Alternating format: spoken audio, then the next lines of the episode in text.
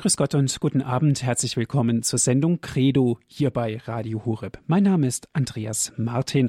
Ich freue mich, dass Sie jetzt wieder mit dabei sind. Das Glaubensjahr, ein Jahr der Päpste. Das ist heute unser Thema. Aber keine Angst, wir wollen heute sicherlich keine Bilanz ziehen und abwägen, ob es gut oder schlecht oder wie das Jahr des Glaubens gelaufen ist. Nein, wir wollen einen Überblick geben über das Glaubensjahr. Was ist da passiert? Rücktritt des Papstes, Neuwahl des Papstes, das Jahr der Päpste, was sich dahinter verbirgt. Das erfahren wir jetzt. Wir sprechen mit Frau Dr. Helga Böse. Aus Bonn ist sie uns zugeschaltet. Herzlich willkommen, Frau Dr. Böse. Guten Abend, Herr Martin, und guten Abend, liebe verehrte Zuhörer. Ich freue mich, dass ich mal wieder zu Ihnen sprechen kann. Wir freuen uns sehr, dass Sie sich die Zeit genommen haben, Frau Dr. Böse, um hier über dieses wunderbare Thema zu sprechen.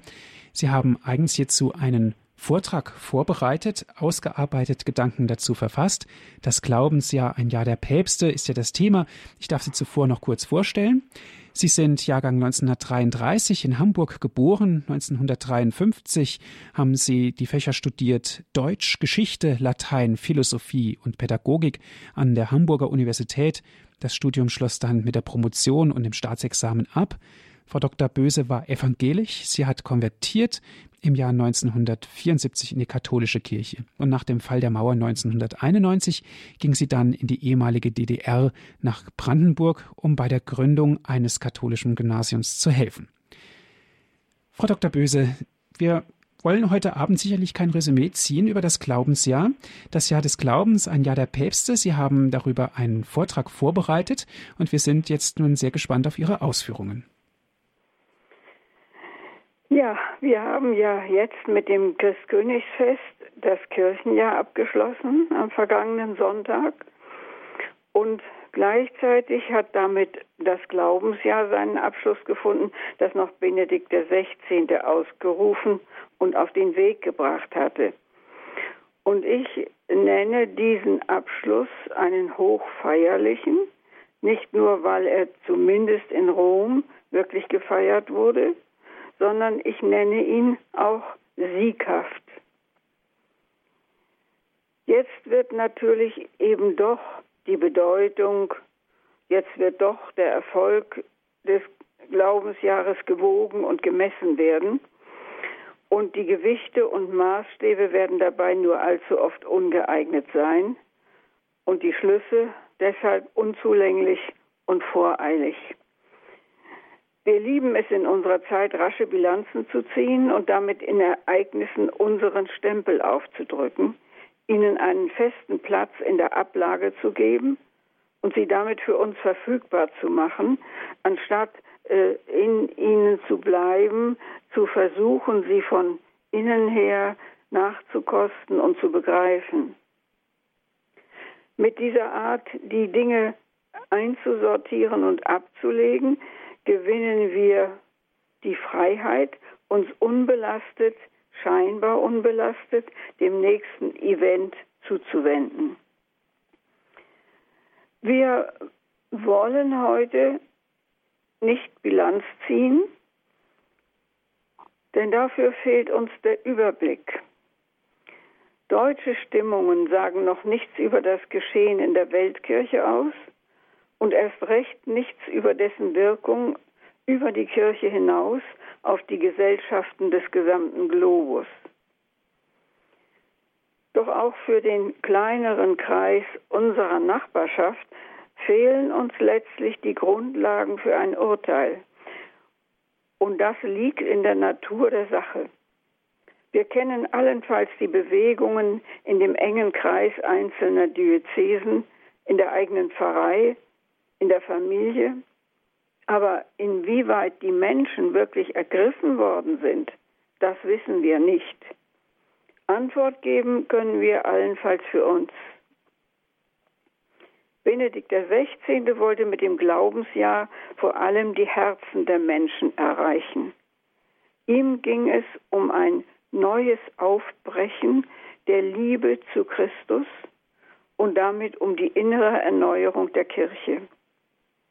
Und so muss jeder von uns zuerst sich selbst fragen, ist meine persönliche Beziehung zu Jesus Christus gewachsen in diesem Jahr?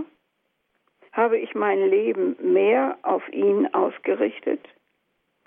Weiß ich mehr über den Glauben, über die Sakramente? Habe ich sie häufiger und mit tieferer Ehrfurcht und Freude empfangen? Das ist allerdings wahrhaftig eine Bilanz, die wir vor unserem Gewissen ziehen können und sollten. Erinnern wir uns noch einmal daran, wie sehr sich Benedikt in seiner Verkündigung und im Handeln durch den Auftrag gedrängt fühlte, den Jesus, der einst dem Petrus anvertraut hatte, weide meine Schafe. Es liegt in der Verantwortung des Hirten, so sagte der Papst, für die Herde die geeignete Weide zu suchen. Und das gilt auch dann noch, wenn die Schafe sich mündig fühlen und sich eher wie Ziegen verhalten, die jedes Blatt und jeden Grashalm mäkelig umwenden, bevor sie sich herablassen, davon zu fressen. Für das Jahr des Glaubens war der Tisch reich gedeckt und er bot etwas für jeden Geschmack. Die Aufforderung zur Auseinandersetzung mit den Dokumenten des Zweiten Vatikanischen Konzils und mit der Geschichte der Kirche, zur Lesung der Heiligen Schrift und des Katechismus, zur Begegnung mit den Heiligen und vor allem die Einladung zum Empfang der Sakramente und zum persönlichen Gebet, damit der Glauben und die Liebe sich vertiefen konnten. Sie alle waren geeignet, sowohl die intellektuelle Neugier als auch die Sehnsucht des Herzens anzulocken.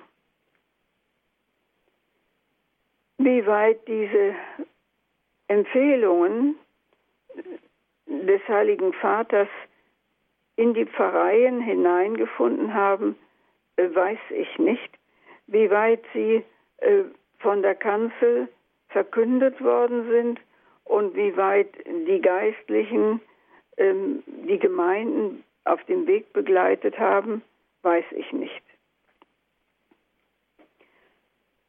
Wo auf der Welt die Leithammel der Herde und die Menge der Schafe dem Ruf des Hirten folgten, wissen wir auch nicht.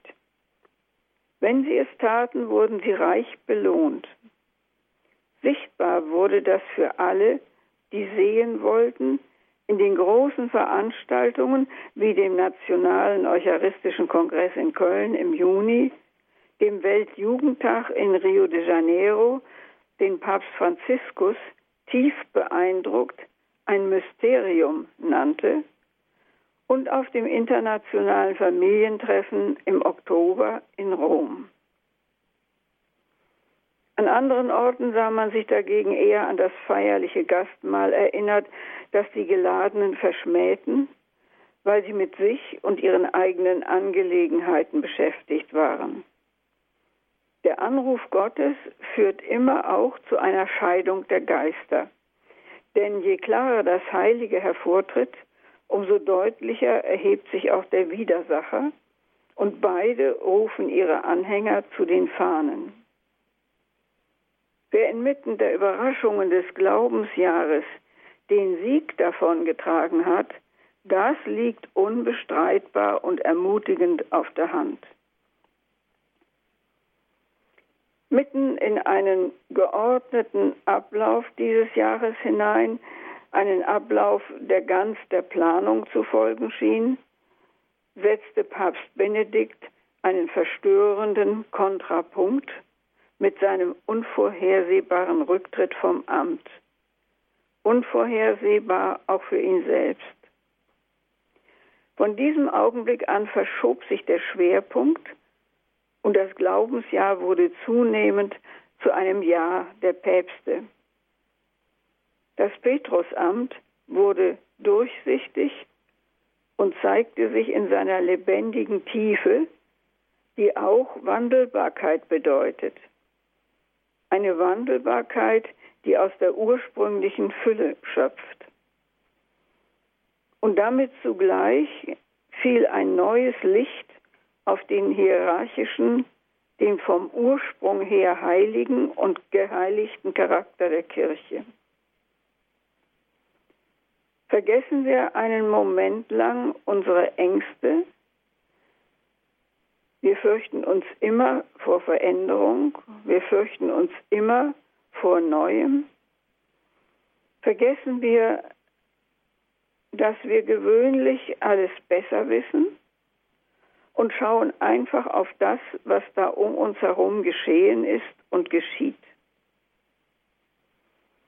Benedikt hat keinen Zweifel daran gelassen, dass seine Entscheidung der klaren Erkenntnis entsprang, dass seine körperlichen und geistigen Kräfte den dramatischen Anforderungen, vor denen die Kirche in der Gegenwart steht, nicht mehr gewachsen waren.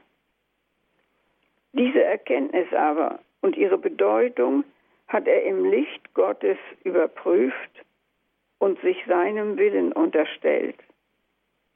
Der Rücktritt war vor allem eine Frucht des Gebetes.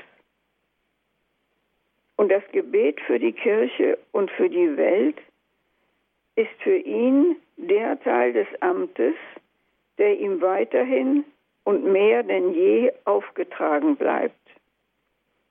Die Nachfolge unter der Last des Kreuzes, ohne selbst noch handeln zu können.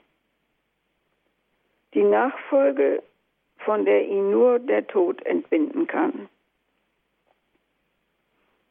Wir erinnern uns an das Alte Testament.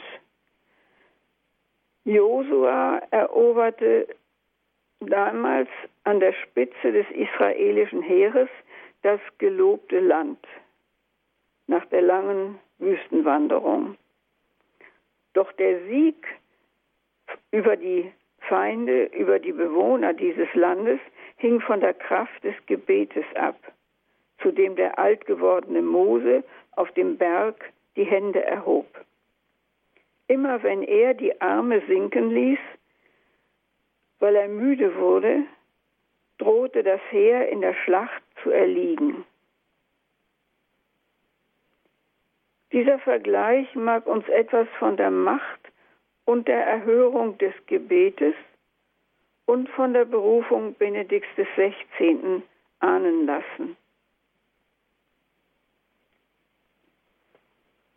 dass die Wahl eines neuen Papstes nach den bewährten Regeln geordnet ablief, ist auf den ersten Blick nicht erstaunlich, aber doch beeindruckend, wenn man sie zum Beispiel mit den jüngsten Koalitionsverhandlungen zur Regierungsbildung in der Bundesrepublik oder in Hessen vergleicht. Denn obwohl die Kardinäle von der Entwicklung überrascht waren, konnten sie sich in kürzester Zeit über die Notwendigkeiten einigen, auf die ein neuer Papst würde antworten müssen. Und nach nur wenigen Wahlgängen stand der Mann, der nahezu vom Ende der Welt kam und Franziskus genannt werden wollte, auf der Loggia am Petersdom und bat um das Gebet des versammelten Kirchenvolkes. Das war sein erster Akt. Die Bitte um Gebet und die Berufung auf die Kraft des Gebetes. Dem heiligen Mut, mit dem Benedikt den Weg freigemacht hatte, entsprach die Kühnheit der Kardinäle, zum ersten Mal einen Nicht-Europäer zu wählen, einen ersten Jesuiten noch dazu. Der bekannte sich mit dem Namen Franziskus aufs Neue zur Armut, die er als Ordensmann gelobt hatte und die dem heiligen Ignatius besonders wichtig gewesen war. Und er machte von Anfang an deutlich, dass er dafür mit seiner Lebensweise einstehen wollte. Sein Auftreten rührte viele an und stieß andere vor den Kopf, weil es so gar nicht dem gewohnten Zeremoniell entsprach. Geht da das Abendland unter? Oder wird vielmehr sein Erbe umfangen und erneuert von der lebendigen Wirklichkeit der Weltkirche? Diese Wirklichkeit aber erkennen wir nur, wenn wir die Kirche als Leib Christi glauben und verstehen können. Und das setzt voraus, dass wir Jesus in seiner wahren Gestalt sehen. Ihn für uns alle in den Mittelpunkt zu stellen, war das Ziel Benedikts XVI., als er den ungewöhnlichen Entschluss fasste, als Papst noch einmal ein Buch zu schreiben und neben seiner Gelehrsamkeit seinen ganzen persönlichen Glauben in die Waagschale zu werfen. Und ebenso wollte er durch das Glaubensjahr den Gottmenschen Jesus Christus und seine Bedeutung für uns alle neu aufleuchten lassen. Als ihm dann die Kräfte versagten, übernahm Papst Franziskus ohne Abstriche, wenn auch auf seine Art, diesen Auftrag. In dem Rücktritt Benedikts erkannte Franziskus, zitiere, einen Akt der Heiligkeit, einen Akt der Größe, der Demut und er fügte an, er ist ein Mann Gottes. Als sei es selbstverständlich, vollendete er die Enzyklika Lumen Fidei über das Licht des Glaubens, die sein Vorgänger schon entworfen hatte, so dass man in den Medien von einem Lehrschreiben der vier Hände sprach, einem einmaligen Ereignis in der Kirchengeschichte.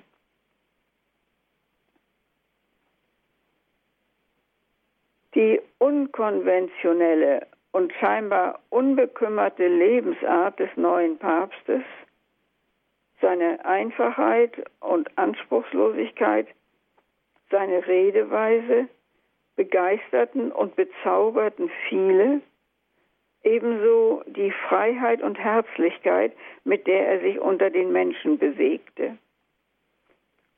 Die strömten in immer größerer Zahl zusammen um ihn zu sehen und zu berühren. Er nannte die Dinge, die ihnen auf den Nägeln brannten, unverhüllt beim Namen, in einer Sprache, die oft holzschnittartig vergröbernd und manchmal geradezu derb wirkte, die aber jeder verstand. Auf diejenigen, die in den Ansprachen Benedikts die ausgewogene und lückenlose theologische Argumentation und die Schönheit des Ausdrucks geliebt hatten, wirkte das nicht selten befremdlich, eher schockierend. Doch so ungeschminkt und zupackend er sich auch äußerte, seine Worte wirkten, ähnlich wie die Benedikts, nie kränkend. Selbst von der Person und der Macht des Teufels konnte er in einer Häufigkeit und Unmittelbarkeit sprechen, die die Öffentlichkeit seinem Vorgänger niemals erlaubt hätte. Daneben finden wir Aussagen voll glaubender Liebe zur Kirche und voller Zärtlichkeit gegenüber den Menschen. Die Familien, die bei dem großen internationalen Treffen im Oktober auf dem Petersplatz versammelt waren, redete er als Pilger an, die, ich zitiere, am Grab des heiligen Petrus ihren Glauben bekennen wollten. Ende des Zitats. Dieser Platz, sagte er, empfängt und umarmt euch wir sind ein Volk und eine Seele, zusammengerufen vom Herrn, der uns liebt und uns trägt. Ende des Zitats. Und mit dem Blick auf alle Teilnehmer am Fernsehen und im Internet sah er, ich zitiere, einen Platz, der sich bis ins Grenzenlose ausweitet. Ende des Zitats. Ich habe äh, schon einmal von dem Petersplatz als einer Art von Innenraum gesprochen. Im Angesicht des Petersdomes, äh, umfangen äh, von den Kolonnaden, äh, fühlt man sich ja wie auf einem antiken Platz, der sozusagen in das Haus eingebettet ist. In diesem Falle ist es eine Erklärung, dass dieser Platz Heimat gibt, und zwar Heimat für alle bis ins Grenzenlose hinein. Und es ist ein wunderbares Bild für die Liebeskraft Gottes und der Kirche.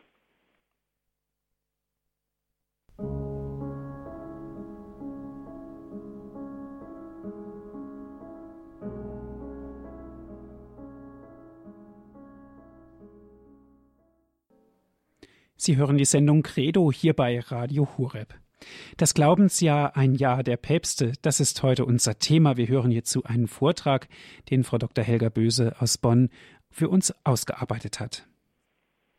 Dieser Jesuitenpater Franziskus, der die Bezeichnung Papst gern vermeidet und sich lieber Bischof von Rom nennt, und wenn er Anekdoten erzählt, auch ausgedachte Gespräche mit irgendwelchen äh, Leuten, die mit ihren Fragen an ihn herantreten, dann lässt er, nennt er sich sogar Pater. Er ließ in manchen Gruppierungen der Gläubigen sehr rasch die bisher enttäuschten Hoffnungen auf Veränderungen in Lehre und Selbstverständnis der Kirche wieder aufleben. Denn mit dem frischen Wind, den er offenbar aus dem fernen Südamerika mitbrachte, schien auch etwas von der Befreiungstheologie in das müde Europa hereinzuwehen. Doch Franziskus hielt sich erst einmal an die Agenda, die er von seinem Vorgänger geerbt hatte. Genauso wie Benedikt XVI. nach dem Tod Johannes Pauls II. Führte er in den Ansprachen der Generalaudienzen das angeschlagene Thema des Glaubens fort und er erfüllte den vorliegenden Terminplan. So empfing der neue Papst ausgerechnet den Ratsvorsitzenden der Evangelischen Kirche in Deutschland, Nikolaus Schneider, als ersten Besucher weil er eben als nächster auf der Liste stand. Das erregte ein ganz überflüssiges Aufsehen und führte zu verwirrenden ökumenischen Fehlspekulationen.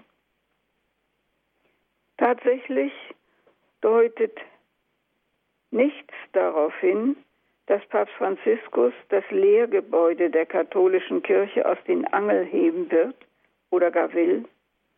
Die Kraft, die von ihm ausgeht, ist die Kraft des geistlichen Feuers, das in ihm brennt.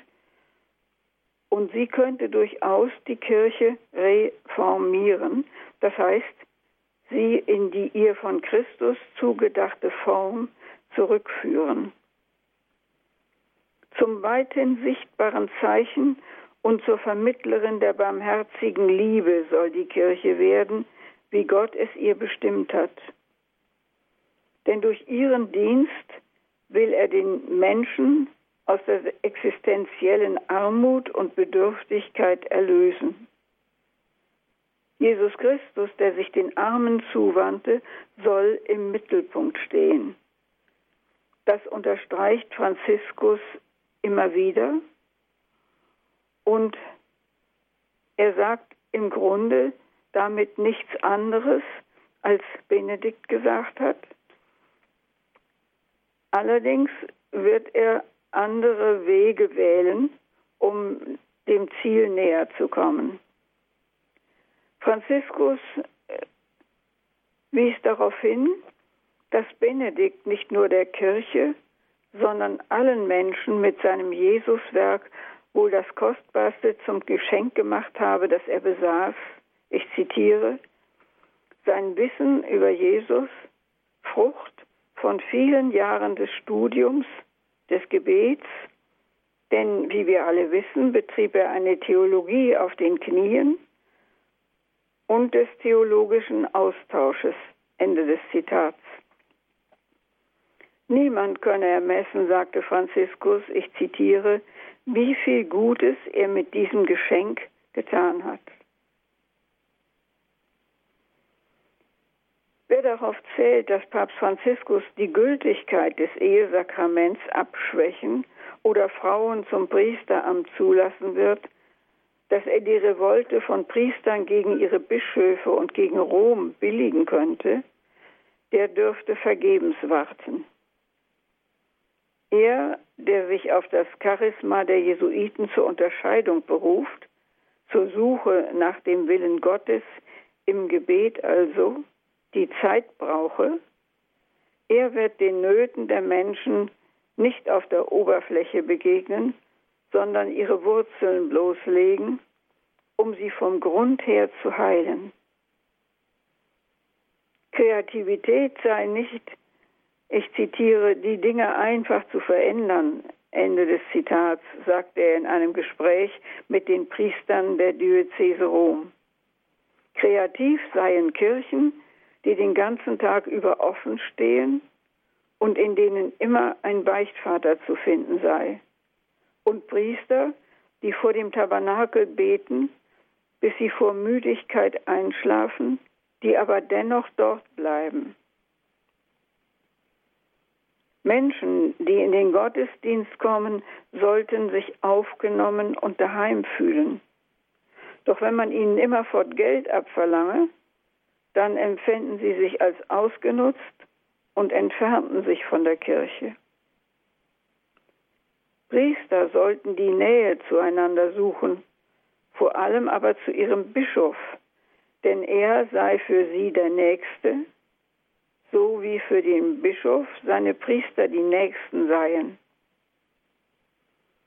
Das sind einige Züge der inneren Erneuerung, die der Papst sehr handfest benannt hat. Sie sind so radikal wie selbstverständlich. Sie zu verwirklichen erfordert von dem Einzelnen eine ernsthafte Umkehr die durchaus dazu führen könnte, dass man wieder erkennt und sagt, seht, wie sie einander lieben.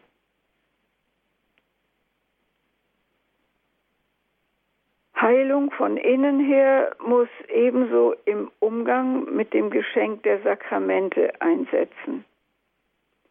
Auch hier wird Franziskus die Lehre nicht antasten, aber er wird sie auf neue Weise zur Sprache bringen und zugänglich machen.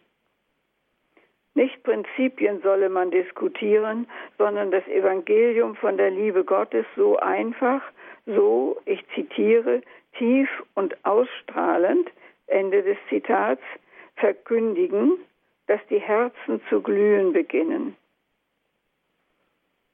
Die moralischen Folgerungen ergeben sich dann als Frucht dieser Liebe von selbst. Von denen muss man also nicht in erster Linie sprechen. Um seinen Standort zu bezeugen und Missverständnisse auszuschließen, unterstrich er, man kennt ja übrigens die Ansichten der Kirche und ich bin ein Sohn der Kirche. Kirche und Glauben versteht er als selbstverständlichen Hintergrund für sein Reden und Handeln aber er weigert sich, mit jeder Äußerung eine unumstößliche Aussage zu machen. Das betont er ausdrücklich in seinem gerade erschienenen apostolischen Lehrschreiben Evangelii Gaudium, in dem übrigens manche Kommentatoren nun endlich einen Bruch mit dem Kirchenbild seines Vorgängers zu sehen glauben. Ein Bruch, den ich nach einer flüchtigen Lektüre, allerdings zu mehr war nicht Zeit, ähm, nicht entdecken könnte. Die Wege unterscheiden sich gewiss, wie ich schon einmal gesagt habe, aber das Ziel ist dasselbe.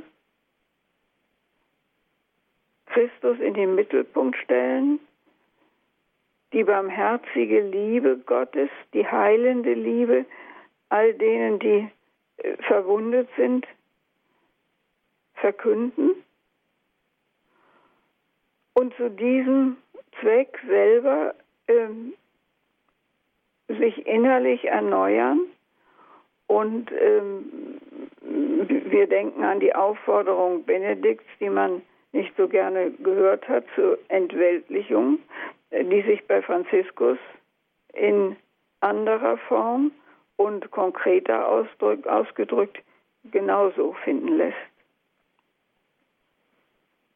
Papst Franziskus ist in erster Linie ein Mann des Gesprächs und nicht der sorgfältigen wissenschaftlich-theologischen Argumentation und will es bleiben. Längst Bekanntes und für ihn umstrittig, Unstrittiges zu wiederholen und ausführlich in seine Darlegung einzubeziehen, scheint ihm daher überflüssig.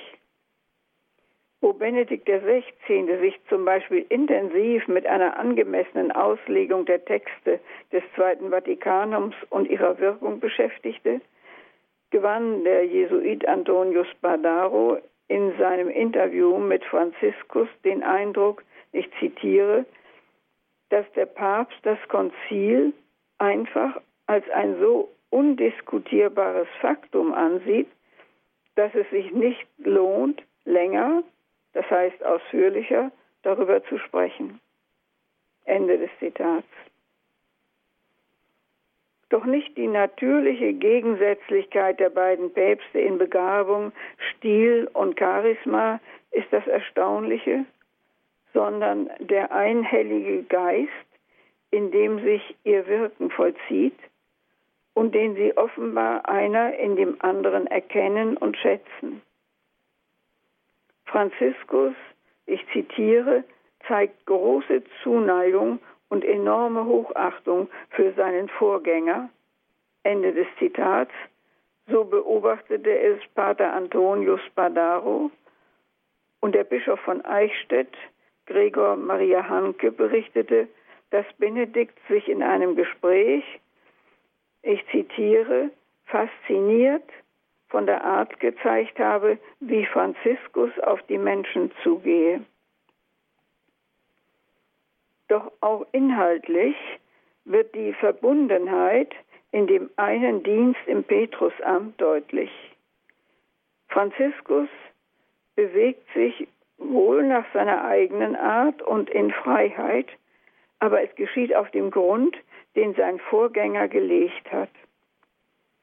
Verkündigung der Botschaft Jesu Christi und Mission stehen bei ihm genauso im Mittelpunkt wie bei Benedikt dem 16. Um die Welt zu entflammen, müssen die Christen wieder für ihren Glauben brennen. An ihnen und durch ihr Leben müssen die Liebe Gottes und seine Barmherzigkeit gegenüber jedem Menschen sichtbar werden. Papst Benedikt hatte für den Weltjugendtag ein Land gewählt, das für den Glauben in den Basisgemeinden ebenso bekannt ist wie für das Elend in den Favelas. Er hatte die Jugend nach Rio de Janeiro gerufen, in die Stadt, über der sich hoch auf dem Berge die gewaltige Gestalt Jesu erhebt.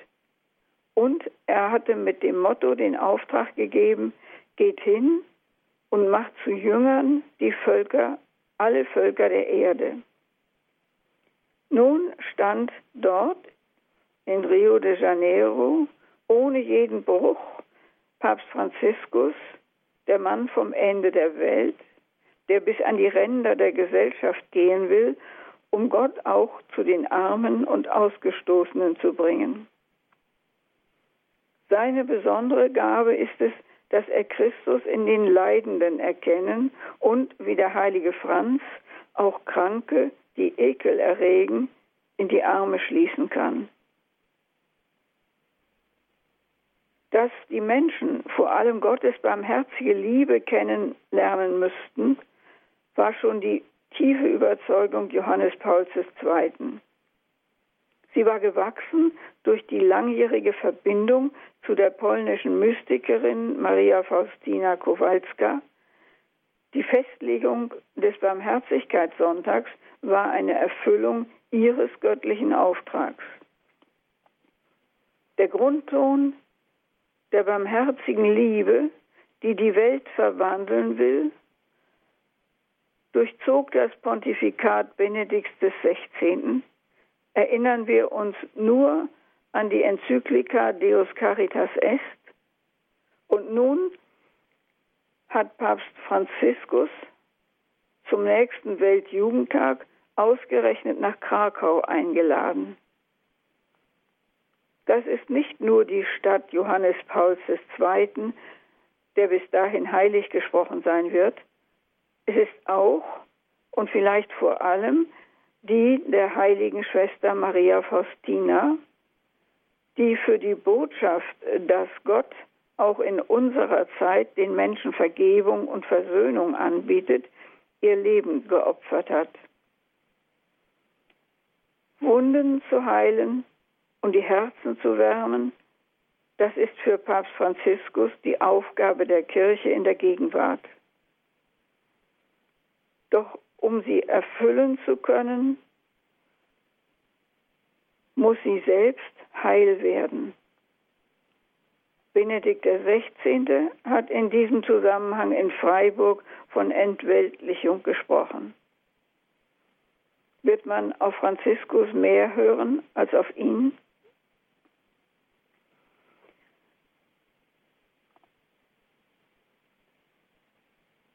Zweifellos war dieses Glaubensjahr eine große Zeit. Man muss nur hinsehen wollen. Dass plötzlich ein so helles Licht auf das Petrusamt fiel, war nicht eingeplant und verdankt sich allein dem Wirken des Heiligen Geistes. An uns ist es nun, dieser Spur zu folgen vor unseren Augen hat sich das Petrusamt bis in seine Urgründe geöffnet. Wir begreifen etwas von der Weise, wie es sich erneuert und umformt und doch unverkennbar das eine von Christus gestiftete bleibt. Gott gibt nie sparsam, sondern immer in Fülle. Mit der Ankündigung der gemeinsamen Heiligsprechung Johannes des 23. und Johannes Pauls II. weitete sich unser Blick für das Ganze der Kirche. Die Redaktion des Vatikanmagazins gab ihrer Begeisterung darüber Ausdruck mit dem Titel, ich zitiere, Felix Roma, glückliches Rom. Das vier Päpstejahr einer regiert, einer betet, zwei segnen vom Himmel. Ende des Zitats. Und es fand damit ein schönes und sprechendes Bild für den heiligen, nie versiegenden Strom, der die Päpste untereinander verbindet und sie binden kann, weil er von der einen Quelle ausgeht. Das Glaubensjahr, ein Jahr der Päpste und eine Rückbesinnung auf den Ursprung. Wie zur Bestätigung hielt Papst Franziskus während des Credo beim feierlichen Schlussgottesdienst am Christkönigsfest eine kleine Truhe mit Knochenresten des heiligen Petrus in den Händen. Sie wurde zum ersten Mal der Öffentlichkeit gezeigt. Ich danke Ihnen für Ihre Aufmerksamkeit.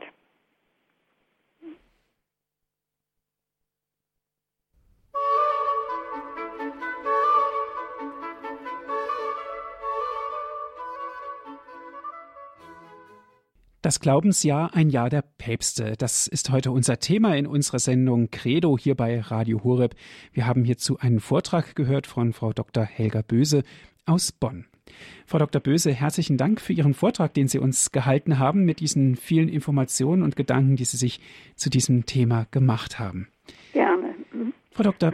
Es ist ja so, das Jahr der Päpste ist was in der Kirchengeschichte völlig Außergewöhnliches. Ne? Zwei Päpste. Mhm, durchaus. Ja, und dann stellt sich natürlich auch immer wieder die Frage, ja, wie ist denn das, die Grundsätze der Kirche und so weiter, die Grundsätze, die Papst Benedikt gelegt hat, gesetzt hat und jetzt Papst Franziskus. Immer wieder hört man, ja, da muss ein Umdenken sein und so weiter und so weiter. Aber wenn wir das Ganze genauer betrachten, sehen wir, dass eigentlich an den Grundfesten nichts gerüttelt wird.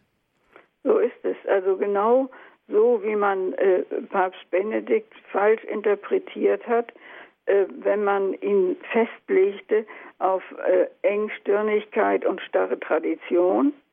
So, genauso interpretiert man jetzt Franziskus falsch, wenn man äh, meint, er würde äh, alles umschmeißen und verändern. Ähm, beide stehen, ähm, und das kann man nachweisen, deutlich wirklich auf dem Glaubensgrund der Kirche.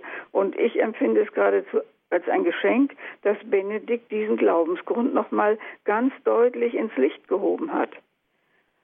Den müssen wir natürlich festhalten und den hält auch Franziskus fest, wenn er sagt, ich bin ein Sohn der Kirche.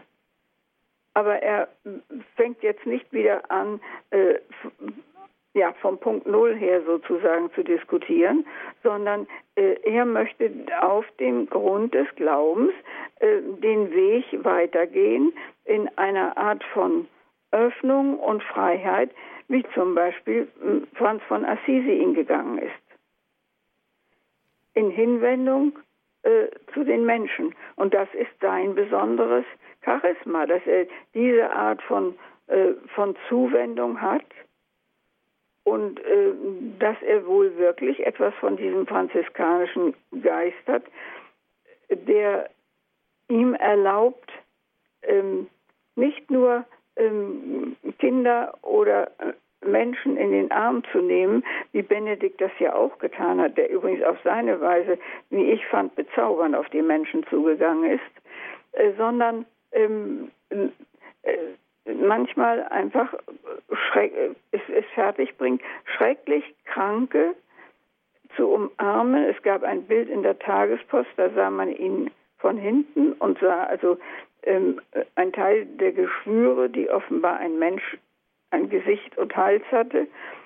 Und er hatte diesen Mann, diesen armen Kopf äh, umfangen, und zwar ausdrücklich und deutlich im Gebet ähm, da wird er sich bemühen um eine, um eine Öffnung ähm, der Kirche, um das Herausgehen zu all diesen Menschen.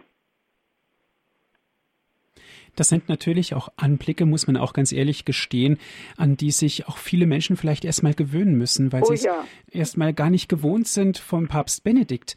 Ja, da wird ja oft Rückschlüsse gezogen und es wird verglichen und so weiter. Und das sollte man eigentlich ja gar nicht so machen. Man soll sich ja wirklich auch einlassen auf den neuen Papst und schauen, was ja, man sollte uns an, bringt. Vergleichen tut man natürlich, aber man sollte anders vergleichen. Nicht, nicht ähm, das Unterscheidende suchen, sondern das Verbindende suchen. Also beide sind schließlich, wenn man es denn glaubt, äh, vom Heiligen Geist erwählt. Mhm. Und fragen muss man sich doch natürlich, ähm, was hat uns der Heilige Geist äh, mit diesen beiden geschenkt? Und was hat er uns damit geschenkt? Dass die, dass die beiden, dass sie alle beide da sind und im Vatikan leben und offenbar doch in relativ engem Kontakt auch miteinander stehen. Und was will er uns sagen, der Heilige Geist dadurch? Ganz klar. Ja. Frau Dr. Böse, eine erste Anruferin darf ich begrüßen. Es ist Frau Lederer aus Tirol. Grüß Gott. Ja, grüß Gott, Frau Böse. Also grüß immer sagen, Sie haben mir ganz, ganz aus dem Herzen gesprochen. Man merkt diese große Liebe zur Kirche von ihnen und wie sie das ausdrücken, also immer sagen, bin ganz erfüllt Und was Sie eben gesagt haben, ich habe oft Herzweh, wenn so vergleichen, also beide Päpste, alle Päpste und gerade die zwei Päpste, alle beide auf ihre Weise so was von liebevoll. Ich habe oft fast manchmal beim Benedikt geweint und gelacht zur gleichen Zeit, weil er so viel Liebe ausgestrahlt hat und Herzlichkeit. Er ist total aus sich herausgegangen. Seine Art war ganz eine andere, demütig und zurückgezogen und, und weise. Und, und das hat man so missverstanden.